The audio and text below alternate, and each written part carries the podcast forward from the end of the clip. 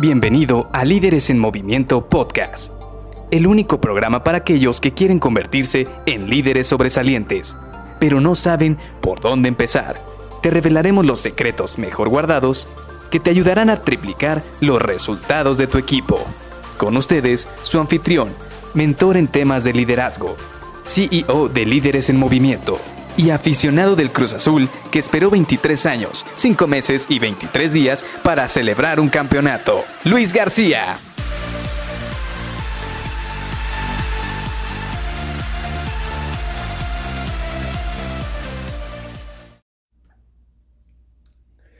¿Y tú, eres un jefe bueno o un jefe malo? Bienvenido a Líderes en Movimiento Podcast. Soy Luis García y te doy la bienvenida a este episodio en el cual vamos a platicar precisamente de una de las preguntas que también he escuchado bastante. Y es muy interesante porque muchos de nosotros pensamos que existe un líder bueno, un jefe bueno, un líder malo, un jefe muy malo. Y realmente no es que exista un jefe bueno o un jefe malo. Realmente es algo que se basa en la percepción de otras personas ya que tú quizás estás orientado a conseguir un objetivo organizacional o tú tienes una visión clara de lo que tienes que lograr. Sin embargo, muchas veces habrá gente que no va a estar alineada con ese objetivo, no va a estar alineada con la manera en la cual tú buscas lograr ese objetivo. Y es ahí donde empiezan los comparativos, ahí es donde las personas piensan o creen que tú eres un jefe malo, que tú eres un jefe bueno, que tú eres un jefe que prácticamente no está en alineación con lo que ellos piensan que debería ser un buen jefe. Y aquí ocurre un tema muy interesante, porque principalmente lo que tú debes buscar como un jefe, como un líder, es poder liderar a tu equipo y motivarlos o incentivarlos a lograr los objetivos comunes, ya sea de tu equipo o de la organización. Y para que ellos puedan lograr estos objetivos, para que ellos tengan clara cuál es la visión y qué es lo que esperan o lo que tú esperas de ellos, lo que la organización espera de ellos, que tienes que tener un set de habilidades que te permita proyectarles a ellos esa visión. Es decir, es como cuando le quieres vender o cuando estas personas le quieren vender algo a otras personas. Estos vendedores que lo que hacen es que a través de una buena analogía, a través de un buen proceso de venta, te ponen en la cabeza el cómo sería tu vida si tuvieras o pudieras obtener ese objeto, ese producto que ellos te quieren vender. Es decir, esos beneficios. Y precisamente eso es lo que tú tienes que lograr cuando tienes un equipo a cargo.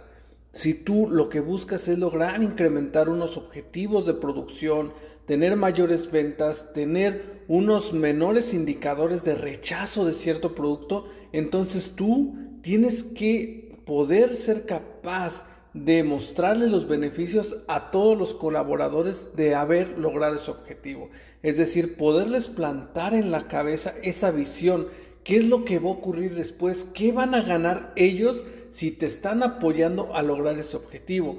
De esta manera tú vas a poder lograr que entonces juntos puedan sacar esos objetivos. ¿Por qué? Porque te estás volviendo un portavoz de ese objetivo que se tiene que lograr y tú vas a buscar la manera de incentivarlos de una manera positiva.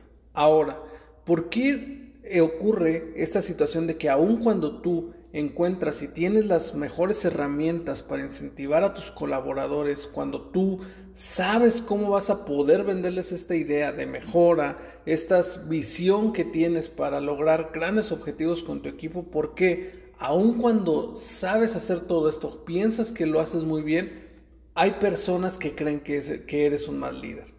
Pues bueno, la razón es muy sencilla de explicar, pero también muy difícil de percibir. ¿Por qué? Porque todas las personas que no van a estar aportando a esa visión y a ese objetivo son personas que quizás no están alineadas con tus valores o no están alineados con los valores de la organización. Asimismo, tampoco están alineados con los objetivos que tiene la organización y tú y que esperan de estas personas. Y ahí es donde ocurre la gran separación.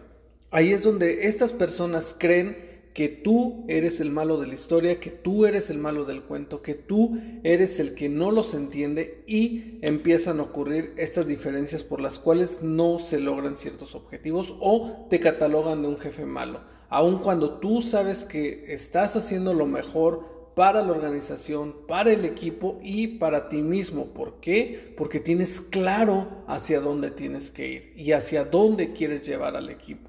Entonces, realmente no es que exista un jefe bueno, no es que exista un jefe malo, simple y sencillamente que las personas que tienes a tu cargo difícilmente van a estar alineadas con tus valores o con tu forma de trabajo.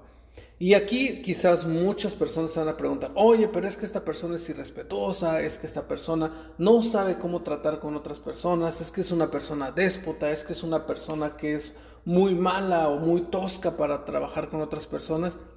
Pues sí, pero así como hay este tipo de jefes que son de esta manera que pudiera percibirse como muy negativa, también habrá colaboradores que les va a gustar que los traten de esa manera y puede resultar un muy poco obvio para algunos que escuchen esta, este episodio, pero realmente sí va a haber personas que van a valorar a este tipo de jefes, a este tipo de líderes. Por eso es que vuelvo a lo mismo, no es que sean jefes buenos o, sean jefes malos, simple y sencillamente los colaboradores que tienen a cargo no comparten los mismos valores, no comparten las mismas actitudes, no comparten esa misma visión que tienen estos jefes. Te dejo este pensamiento para que lo medites, lo pienses y muchísimas gracias por haberme escuchado el día de hoy. Te veo el día de mañana. Bye bye.